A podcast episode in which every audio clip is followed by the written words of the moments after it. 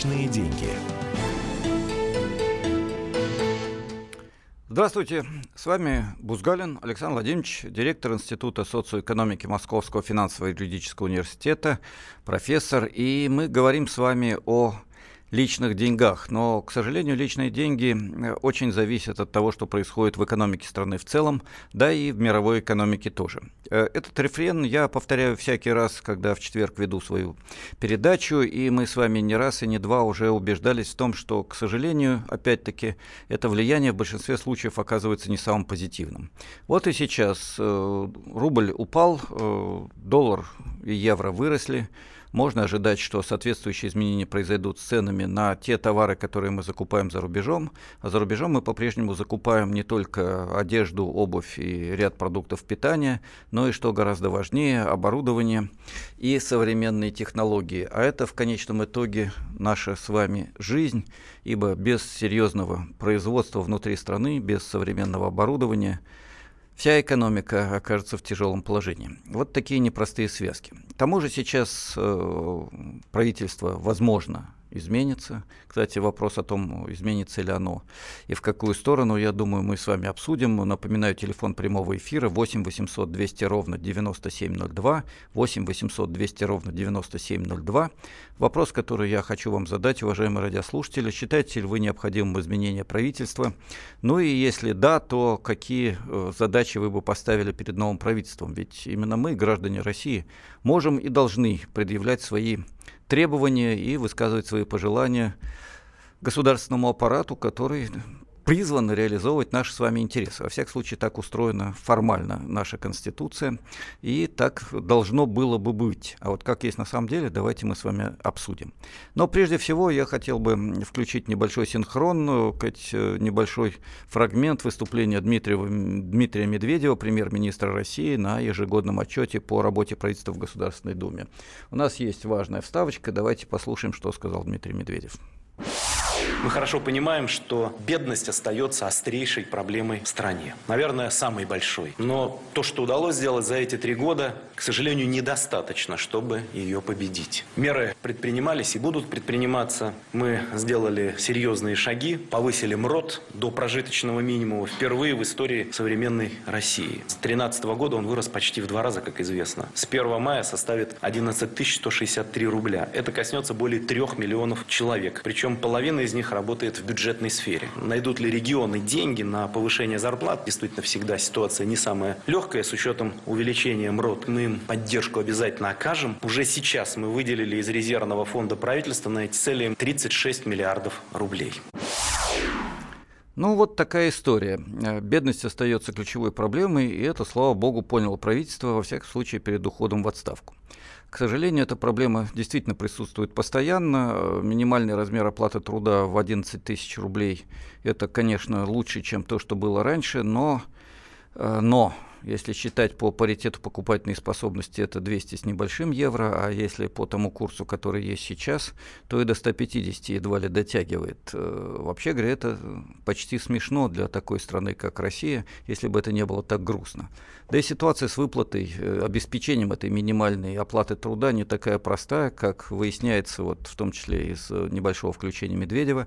Это э, должны будут сделать регионы, а у регионов денег нет. Регионам правительство правительство обещает аж целых полмиллиарда долларов. Ну, чтобы представить себе, что такое полмиллиарда долларов. Объемы продаж крупных корпораций на мировых рынках ежегодные 300 миллиардов долларов. Да? Вот полпроцента там или один процент от того, что реализуют корпорации в течение года, обещает федеральное правительство всем регионам России в качестве решения проблемы бедности. Итак, мы с вами обсуждаем, что же сделало правительство за эти годы, э, смогло ли оно что-то сделать, э, как назвать то, что у нас было, стабилизацией, стабильностью э, или стагнацией. Вы знаете, одни и те же полтора процента роста иногда, полтора процента спада иногда можно считать стагнацией, а можно считать стабильностью. Вот это вопрос к вам, уважаемые радиослушатели. У нас уже идут звонки. Давайте мы сегодня построим эфир немножко по-другому. Обычно делаю длинное введение, а потом ваши звонки. Давайте сейчас мы будем делать по-другому. Ваши звонки, а потом мое более-менее пространное заключение. Так, Сергей, э, вы в эфире. Э, если я не ошибаюсь, вы звоните из Волгограда Волгограда, и мы рады вас слышать. Здравствуйте. Здравствуйте. Ну, во-первых, э, победить бедность, знаете, звучит как смертный приговор в какой-то мере. Вот. Вы хотите сказать, что самый лучший способ лечения головной боли это отсечение головы, да? Да, я этого не говорил, но... Ну да, но так получилось.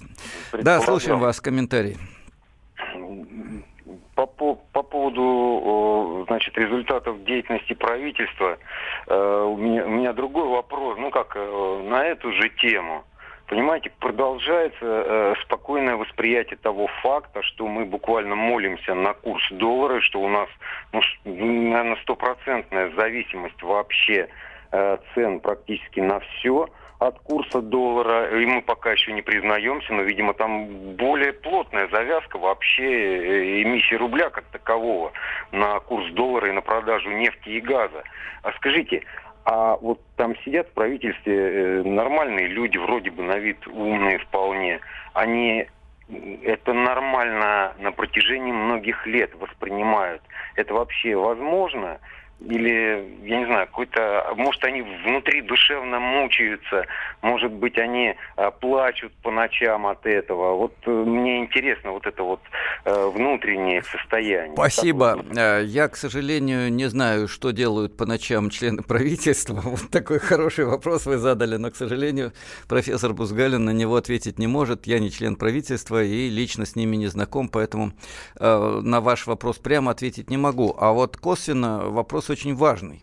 Э, и я хотел бы вас, уважаемые радиослушатели, спросить, как вы думаете, вот тот экономический курс, который у нас проводился на протяжении последних 5-6 лет, это результат непонимания чего-то, или это единственно возможный курс, и ничего лучше сделать не смог бы даже Господь Бог, и, или просто правительству и другим властимущим в нашей стране выгоден этот курс, когда мы по-прежнему продаем нефть и газ, кое-где что-то делаем в военно-промышленном комплексе, и часть бизнеса получает очень выгодные заказы из госбюджета, а денег на то, чтобы полностью обеспечить э, решение проблемы бедности, у нас не хватает, хотя для этого нужны на самом деле далеко не столь большие деньги. Э, вопрос, э, почему так? Не могут, не хотят или им просто выгодно то, что делается? Может быть, объективно ничего сделать нельзя. У нас еще один звонок есть из Москвы. Владислав, вы в эфире. Слушаем вас. А, добрый день. Добрый. Ну, я могу охарактеризовать экономическую политику правительства как колониальную. Объясню почему. Медведев э, на последнем, в последнем выступлении в Государственной Думе подчеркнул, так э, можно сказать, э, с воодушевлением, что впервые в России, вы вдумайтесь, минимальная зарплата сравнялась с прожиточным минимумом. Что это значит? Что за предыдущие 25 лет у нас была политика, направленная на вымирание, что ли, населения, да? Ну, вы отчасти э, правы. На самом деле, население очень долгое время у нас абсолютно сокращалось. Потом был некоторый период э, очень медленного прироста населения, если исключить иммиграцию, естественно. Да, естественного прироста населения очень медленного. Сейчас опять э, стагнационный тренд. Так что отчасти вы правы. И нищета, если не сказать э, просто действительно ну, именно нищета. Это бич нашей страны на протяжении всех этих 25 лет. И эту проблему ни одно правительство не смогло решить, в том числе нынешнее, которому уже очень много лет. Напомню, Медведев ведь э, некоторое время был еще и президентом страны. Извините, к сожалению, у нас через минуту заканчивается первая часть эфира, но я еще раз обращаюсь к вам, уважаемые радиослушатели. Э, мы с вами обязательно продолжим диалог, и диалог о том, что сделало и чего не сделало правительство. Вопрос звучит так. Скажите, э, вот эти фактически 15 лет, когда работает единая команда Медведев, Путин и их министры. Эти 15 или сколько там лет уже, с нулевых годов, а, у нас а, экономический курс был единственно возможным, объективно ничего лучше сделать было нельзя. Или это непонимание правительства и тех, кто выбирает и назначает правительство. Вот не понимают они, что надо делать, поэтому вот такая не самая лучшая ситуация, я говорю, предельно корректно. Или на самом деле власть имущим и крупному бизнесу, и высшей бюрократии просто выгоден тот курс, который проводился эти 15 лет и который дал аж целых э, пару процентов роста в среднем, а в последнее время вообще стагнацию. Личные деньги. Главное аналитическое шоу страны. Михаил Владимирович Юрьев, Михаил Владимирович Леонтьев, Илья Савельев. Это главтема. Они знают, как надо. Мы несем свою миссию выработать мысль о том, как должно быть. Программа «Главтема» на радио «Комсомольская правда». Слушайте в прямом эфире каждый четверг с 20.00 по московскому времени.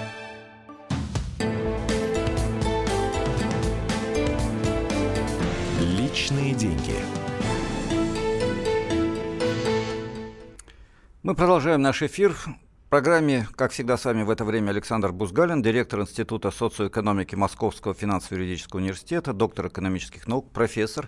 И мы обсуждаем очень непростой, на мой взгляд, едва ли не ключевой вопрос о том, что удалось, что не удалось сделать правительству, и главное, почему мы все-таки находимся на протяжении уже многих лет в состоянии стагнации, почему за 25 лет э, постсоветского развития в России э, прожиточный минимум э, и заработная плата минимальная э, находились в скверном соотношении. Минимальная зарплата была до последнего времени ниже прожиточного минимума. Только сейчас формально прожиточный минимум и заработная плата минимальная, минимальный размер оплаты труда официально э, совпадают, но огромное количество людей по-прежнему получает меньше, чем прожиточный минимум от минимальной оплаты, работая на полставки, четверть ставки или еще как-то.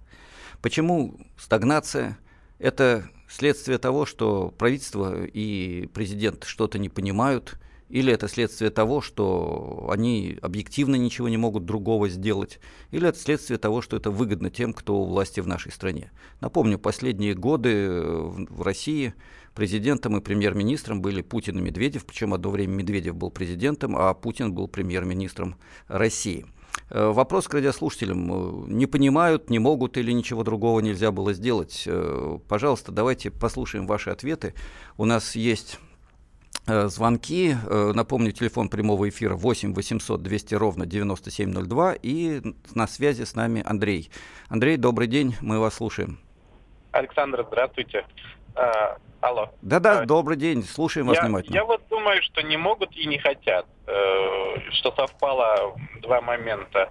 Все же зависит от задач. Вот если у вас стоит задача, как-то, чтобы экономика росла, народ богател и так далее, эту задачу можно выполнить. Но если у вас противоположная задача, естественно, у вас это не получается. Ну, как это может получиться? Вот поставили меня директором на завод, а у меня задача его разорить. Но неужели я буду что-то делать, чтобы его спасти и вывести в прибыль? Нет, конечно. А у Медведева задача разорить нашу страну. Он успешно справляется с задачами, которые на него возложены, он справляется.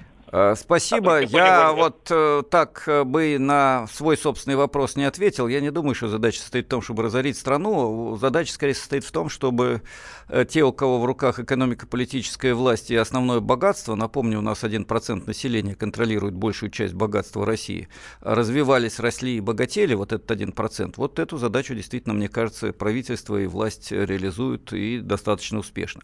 Несколько сообщений, которые нам пришли. Возможно, решение по отдельным отдельным персонам, но я хотел бы изменить архитектуру Кабмина, Кабинета министров имеется в виду, серьезных структурных изменений. Э, еще одно сообщение состоит из трех слов «надо всех разогнать». Э, и цитаты из Пьера Буаста. «Крайняя бедность народа почти всегда является преступлением его вождей». Э, Сергей Корсаков. Вот такие у нас серьезные и жесткие мнения наших радиослушателей. Напомню, я обещал в конце нашего эфира, в третьей части, высказать свое мнение. Я от него не ухожу. Просто сейчас, я думаю, будет правильно, если радиослушатели прокомментируют отчет правительства и ответят на те вопросы, которые только что были сформулированы. У нас еще один звонок. Владимир, Москва. Владимир, мы вас слушаем. Добрый день. Добрый день. Вот до 2015 года сайт Министерства иностранных дел, они публиковали как бы обзор за год. Все визиты, внешняя торговля. За 2016 год уже этого обзора нет. Так вот, 2014-2015 год написано, что э, внешняя торговля по экспорту, по импорту просела на 30-40%. Если мы продали на 40% чего-либо меньше товаров, значит, мы их просто не произвели, значит, фактически мы, наша экономика потеряла где-то одну треть, а нам называют какие-то проценты. И еще, Если правительство не хочет ввести тот же прогрессивный налог, говорит, олигархи не будут платить, не может решить проблемы с офшорами, значит, эта политика неэффективная. Если политика у правительства неэффективная, дайте порулить другим. И потом, вот тот же Жириновский выступает на отчете и кричит, у нас лучшее правительство, лучшая Государственная Дума. Извините, таких политиков шею надо гнать хотя бы на последнем этапе правительство покритиковали. Фактически это полный развал экономики.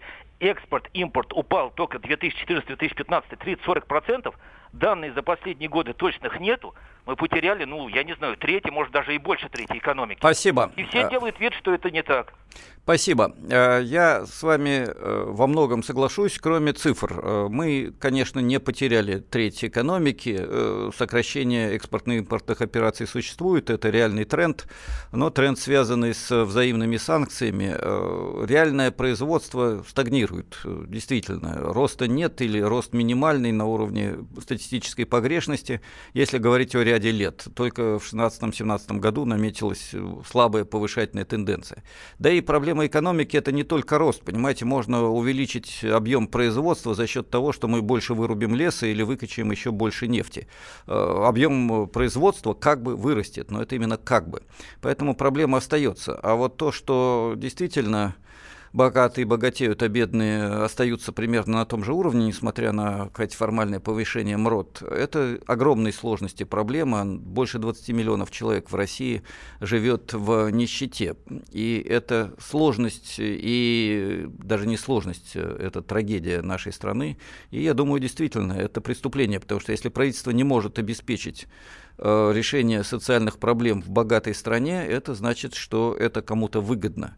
Напомню, что простое изменение системы налогообложения, введение в России такой же модели налогообложения, как в Дании или Швеции или Швейцарии или Австрии, с прогрессивным налогом, с прогрессивным налогом на наследство, на предметы роскоши и так далее, э, простое изменение налогообложения могло бы привести к тому, что в России минимальная зарплата была бы не на уровне нищеты 10-11 тысяч рублей, а на уровне в два раза выше. Э, у нас половина людей получала бы не менее 28 тысяч рублей, как сейчас, э, половина повыше, получает меньше 28 тысяч рублей, а получала бы меньше 40 тысяч рублей то есть на уровне средней заработной платы. Но, правда, богатство крупнейших э, собственников нашей страны, олигархов и близких к ним, тоже сократилось бы и в разы сократилось. Вот, думаю, именно поэтому эта система и не вводится, а не потому, что правительство настолько без зуба, что не может собрать прогрессивный подоходный налог с нескольких тысяч или десятков тысяч миллиардеров и миллионеров, которых они знают поименно и с которыми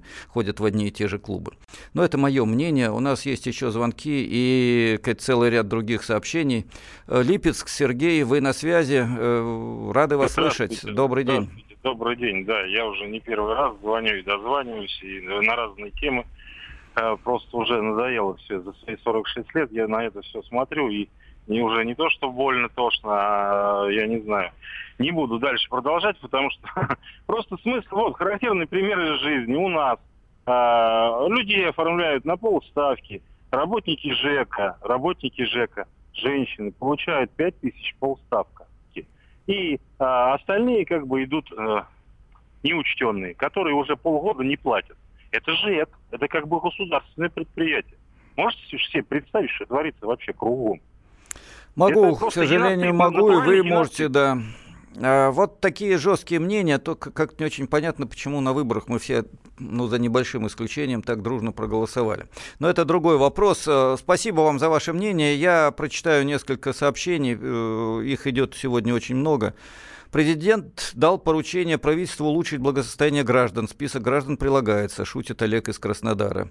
О чем говорить, если даже чиновникам законом запретили критиковать правительство? Ну, чиновникам-то ладно, а нам тоже критиковать пока можно. Но вот вопрос, что от критики надо переходить к некоторым практическим делам, а здесь пока все далеко не так хорошо, как хотелось бы.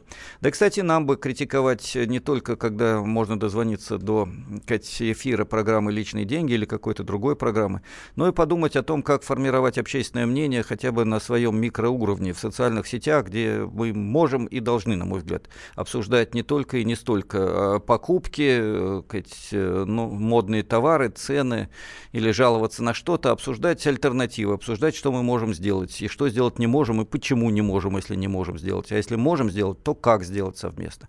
Давайте немножко на эти темы поговорим друг с другом. И не только, когда удается на секунду, две, две минуты прозвониться в эфир, но и когда мы часами сидим и, как называется, чатимся, да. Есть целый ряд других сообщений, я обещаю вам их прочитать в заключительной части нашего эфира. Сейчас нам уже пора заканчивать вторую э, часть, и э, после небольшой рекламы и небольших новостей обязательно о том, что думает э, Бузгалин на тему о деятельности правительства и о том, какое правительство нам нужно в будущем. Я не хочу уходить от ответственности. Несколько ваших сообщений обязательно будут прочитаны. И, пожалуйста, по-прежнему звоните 8 800 200 ровно 9702, телефон прямого эфира. Мы продолжаем разговор о деятельности правительства за предшествующие годы. Личные деньги. Прекращаю свою деятельность на посту президента СССР. А на небе. Илья Ковальчук! Я не верю своим глазам! Это с нами уже явно было. Это дежавю. Воспоминания о прошлом, о том, что было в детстве и молодости, то, что мы бережно храним в памяти. Программу «Дежавю» слушайте по будням с 11 вечера по московскому времени.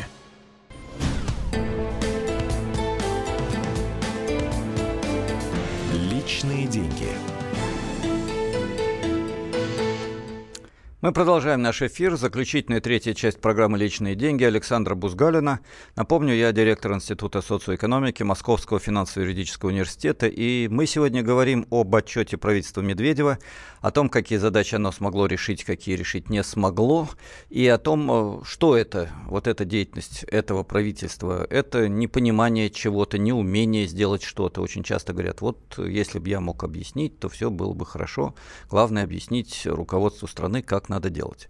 Второй вариант ответа, почему у нас стагнация. Ничего другого в принципе не может быть, потому что объективные условия сложные, международная обстановка напряженная, да и вообще, слава богу, что нет экономического кризиса и спада. Слава богу, хоть какой-никакой, но есть рост последние два года.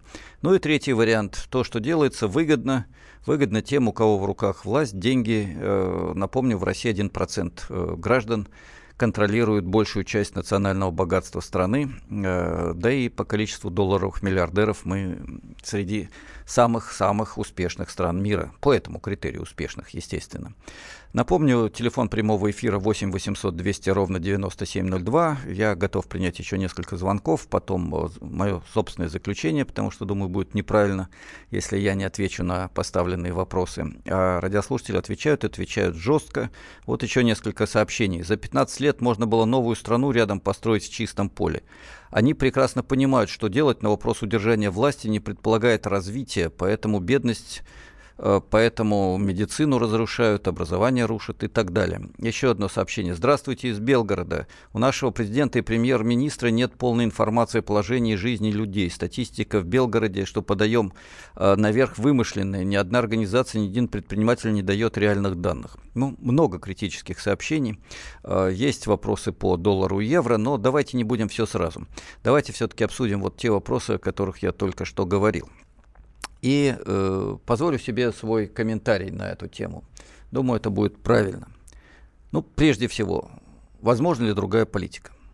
Да, на мой взгляд, возможно. И более того, объективно необходимо. О том, что она возможна и необходима, оппозиция, причем разная, академическая оппозиция, ученые, представители социально-экономической части Академии наук, ученые университетов, в том числе Московского государственного университета, эксперты из э, разных отраслевых институтов, э, аграрных, промышленных, говорят о том, что возможно и необходимо система управления, когда государство будет иметь стратегические планы, активную промышленную политику, поддерживая через инвестиции, низкие налоги, дешевые кредиты, современное высокотехнологичное производство, науку, образование и медицину – Возможно, политика, которая будет по-другому построена в социальной сфере. Политика, которая сократит э, чудовищный для современных условий уровень неравенства, э, характерный для России, который обеспечит частичное перераспределение паразитически используемых личных доходов, неинвестируемых личных доходов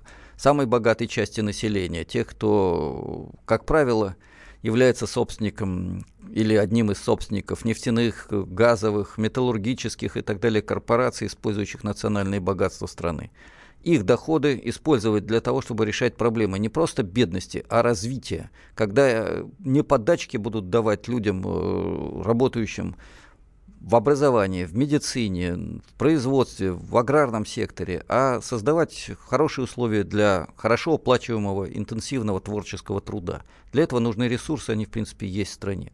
Когда мы будем требовать от э, частного бизнеса не просто делать что угодно, у нас риэлторов едва ли не больше, чем промышленников в стране, а создавать условия для экономического развития и требовать при помощи экономических механизмов. Работаете в качестве посредника, у вас очень высокие налоги. Если вы работаете на развитие страны, у вас они минимальные. Мы вас поддерживаем. Кстати, частично такая практика сейчас есть но только в области военно-промышленного комплекса, где есть и государственный заказ, и некоторые планы, и налоговые льготы, и дешевые кредиты, но это небольшая часть экономики, и это не позволю себе очень спорное утверждение. Не то, что должно быть все-таки сегодня приоритетом, несмотря на все проблемы.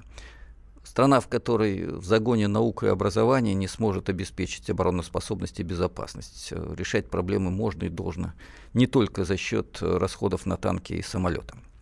Хотя, безусловно, это тоже важная часть бюджета. Эти проблемы можно и должны решать, но, к сожалению, они не решаются. И я соглашусь с той частью радиослушателей, кто прямо и недвусмысленно, и в нашем прямом эфире, э, спасибо всем за звонки, и в тех сообщениях, которые к нам приходят на Viber и WhatsApp, говорят, э, да, дело не в непонимании, дело в том, что та экономическая политика, которая есть сегодня, выгодна. Выгодно тем, кто не платит прогрессивный подоходный налог, не платит налог на роскошь, не платит прогрессивный налог на наследство. Одно дело, когда квартиру передают по наследству детям и внукам, а другое дело, когда дворцы и активы в офшорных зонах. Не решена проблема вывоза капитала в офшоры, не решены проблемы концентрации ресурсов на ключевых направлениях развития. У нас огромные мертвленные запасы, которые хранятся в долларах и евро – и у нас до сих пор финансовая политика, которая абсолютно зависит, ну не абсолютно, но очень сильно зависит от того, что происходит на мировых финансовых валютных рынках. Было много вопросов по поводу скачков э, курса рубля по отношению к доллару и к евро, почему он так просел. Да потому что мы регулируем э, валютный курс исключительно рыночными методами. А здесь э, у России возможности противостоять мировым финансовым рынкам чисто рыночными методами очень и очень ограничены. И очень и очень неэффективны. Извините, но есть пример несоизмеримо большего по масштабам сегодня. Китая, страны, которая производит уже не только джинсы и кроссовки, но и оборудование на современном технологическом уровне – страны, которая по объему валового продукта близка к США, а то и перегнала, если считать по паритету покупательной способности. Так вот, в этой стране валютный курс жесткий, установлен централизованно. Во всех обменниках, во всех государственных структурах и негосударственных структурах юань приравнен к доллару в определенном масштабе. И это не мешает ни внешней торговле, ни огромному потоку инвестиций в Китай, ни росту доходов населения, хотя там тоже социальной поляризации хватает и проблем очень много не мешает, а наоборот помогает устойчивому развитию экономики. Может быть, и здесь нам следовало бы идти другим путем. И самое главное, проблема не только и не столько в личном составе кабинета министров. Если новый кабинет будет включать в себя несколько другой личный состав, но главные стратегические ориентиры, которые задает правящая партия, которые задает президент, которые воспроизводят, к сожалению, определенную часть интеллектуального сообщества, помесь консерватизма с западным либерализмом. В идеологии у нас российский консерватизм и любовь к Российской империи, а в экономической политике курс едва ли не такой же, как в Соединенных Штатах Америки. Мы гораздо больше американцы в экономике, чем э, даже Трамп, не говоря уже об Обаме, который вводил многие социальные э, ограничения для бизнеса. Э, вот эта смесь, на мой взгляд, ведет к стагнации, и мы не случайно находимся в этом состоянии уже много лет. Необходимо что-то другое. Необходима идеология, которая будет ориентировать нас на будущее, на развитие, а не просто экономический рост.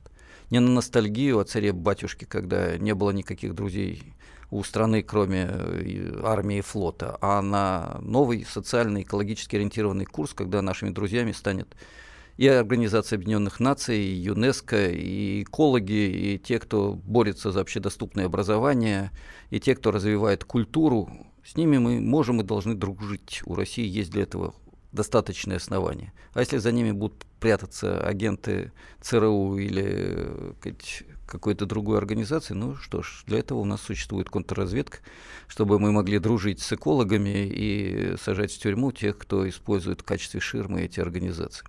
Это нормально и это правильно. А курс здесь может и должен быть все-таки другим, принципиально другим, и дело не в личном составе правительства, я это хочу повторить еще раз. Мне кажется, этим мы можем и должны сегодня заканчивать наш эфир, э, необходимостью и возможностью предлагать альтернативную экономическую программу. Я делаю все возможное как э, ученый, как преподаватель, у которого есть э, шанс в течение 40 минут говорить с вами, уважаемые радиослушатели, говорить предельно откровенно, говорить то, что я думаю, то, что я считаю доказанным, э, и это не личное мнение Бузгалина, это мнение очень широкого круга ученых, э, начиная от академиков и заканчивая молодежью, тех, кто уже 20 с лишним лет предлагает альтернативу, предлагает стратегию опережающего развития, где развитие будет измеряться прогрессом человека, человеческих качеств, решением социальных проблем, в том числе бедности и неравенства, решением проблем экологии. Ведь стихийные митинги в Подмосковье, когда люди э, были отравлены фактически из-за чудовищных свалок, это часть нашей жизни. Решением проблем опережающего развития высоких технологий у нас до сих пор сказать, страна не обеднела талантами, и возможности для такого опережающего развития и продажи не сырья, не нефти и газа, а новых технологий или оборудования у нас есть, но потенциально есть. Экономическая политика не дает решать эти задачи. Вот это все. Давайте рассказывать друг другу, давайте хотя бы использовать возможности э, той несколько ограниченной, но существующей свободы слова, которая есть в нашей стране. Это будет первый маленький шаг. Второй, более серьезный шаг – это наша серьезная общественная деятельность, которая начинается снизу и которая позволяет решать ряд проблем. Вот стихийно собрались люди на протесты по поводу свалок. Проблему стали решать. А если бы не собрались, так и дышали бы отравленными газами, и болели дети и старики, да и не только. Есть возможность решать эти проблемы, поддерживая профсоюзы, которые в ряде случаев действуют и действуют активно, в том числе независимые профсоюзы. Есть возможность решать проблемы местного самоуправления на выборах в ряде городов, которые прошли больше года назад, в том числе в Москве. Возникли независимые муниципальные советы, не случайно их называют советами. Есть возможность шагов, пока маленьких. Ну и есть возможность думать о том, каким должен быть наш новый парламент, какие законы он должен принимать, и за кого все-таки голосовать. За тех, кто поддерживал, поддерживает и собирается поддерживать тот экономический курс, который проводится все эти годы и который привел к стагнации, или все-таки поддерживать тех, кто предлагает альтернативу и, будем надеяться, сможет ее реализовать. До встречи в эфире через неделю. С вами был Александр Бузгалин. Личные деньги. Смертельно больной уралец ограбил ломбард, чтобы поехать в романтическое путешествие. Суррогатная мать отказалась отдавать детей биологическим родителям и сбежала. Две семейные пары заказали убийство своего бывшего шефа. Учитель 40 минут орала на семиклассницу за опрокинутый цветок. Итальянка собирается замуж за осужденного пожизненно русского убийцу. Никакой политики, никакой экономики. У нас особый случай. Только человеческие истории, которые никого не оставят равнодушными. В студии Екатерина Белых и Антон Арасланов. Слушайте по будням с 12 часов по московскому времени.